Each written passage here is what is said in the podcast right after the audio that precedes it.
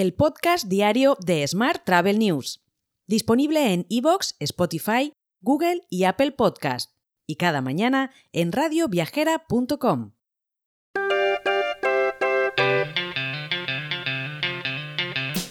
Saludos y bienvenidos, bienvenidas un día más al podcast de Smart Travel News. Vamos con la actualidad turística del día. Renfe destinará más de 2,6 millones de euros a la adquisición de nuevas terminales para modernizar las operaciones de venta a bordo de los trenes y el proceso de check-in de acceso en las estaciones. En concreto, el objetivo es optimizar los procesos de control de fraude en los accesos y el control de la presencia de los viajeros a bordo de los trenes, así como facilitar la labor de los interventores. Más temas.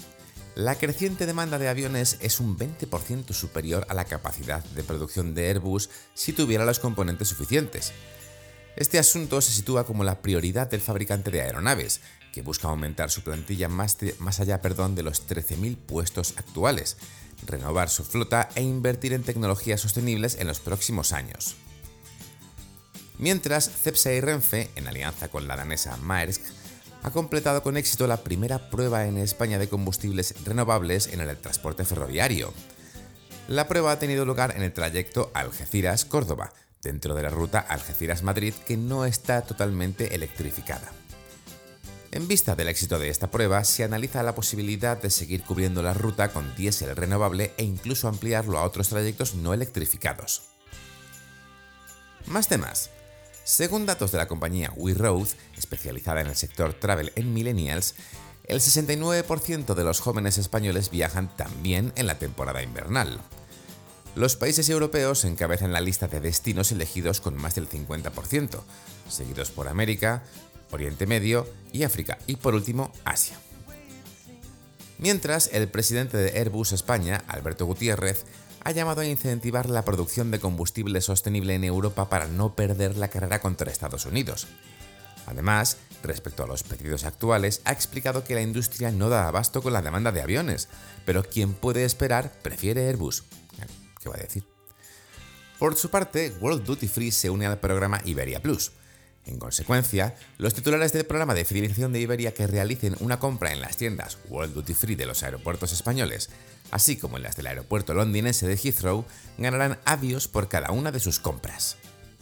Y hoy también te cuento que la firma de consultoría y servicios profesionales Brain Trust ha emitido un nuevo informe de la industria, en este caso una radiografía que amplía el turismo emisor en España, que en 2023 alcanzaría la cifra de 35.000 millones de euros, del que dos terceras partes corresponde al viaje vacacional y una tercera parte al gasto en business travel y más.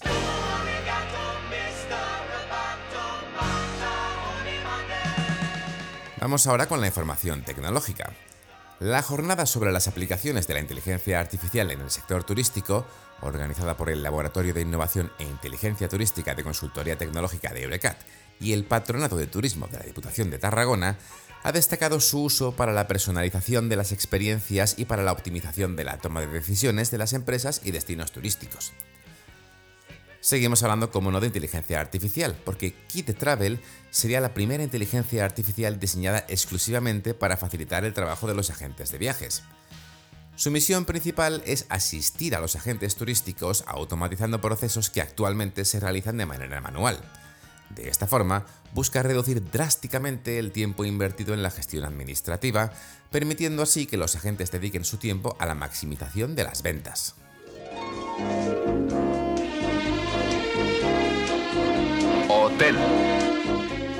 Vamos ahora con la actualidad hotelera.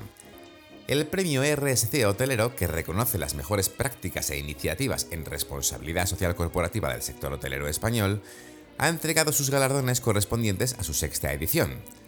Entre los galardonados se encuentran Hotel Taimar, Grupo Piñero, Garden Hotels, Ecocider Healthy Stay y Gloria Fluxá. También durante el 19 Congreso de Hoteleros Españoles, los participantes destacaron el buen momento por el que pasa el sector turístico español con viento de cola y favorables resultados económicos. No obstante, han mostrado su preocupación por lo que consideran una falta de aprovechamiento adecuado de los fondos Next Generation. Por último, te cuento que Autograph Collection Hotels, parte de la cartera global de Marriott Bonvoy, ha anunciado su debut en Hungría con la apertura del Dorotea Hotel Budapest, El nuevo hotel, de 216 habitaciones y suites, está ubicado en tres edificios históricos del icónico Distrito V de la ciudad y evoca el encanto de la época dorada de Hungría. Te dejo con esta noticia. Mañana, por supuesto, más actualidad turística. Hasta entonces, muy feliz martes. Si quieres apoyar este podcast, déjanos tus valoraciones y comentarios en Spotify, Evox o Apple Podcast. Recuerda que puedes suscribirte a nuestra newsletter diaria entrando en smarttravel.news en la sección Suscríbete. Gracias por escucharnos.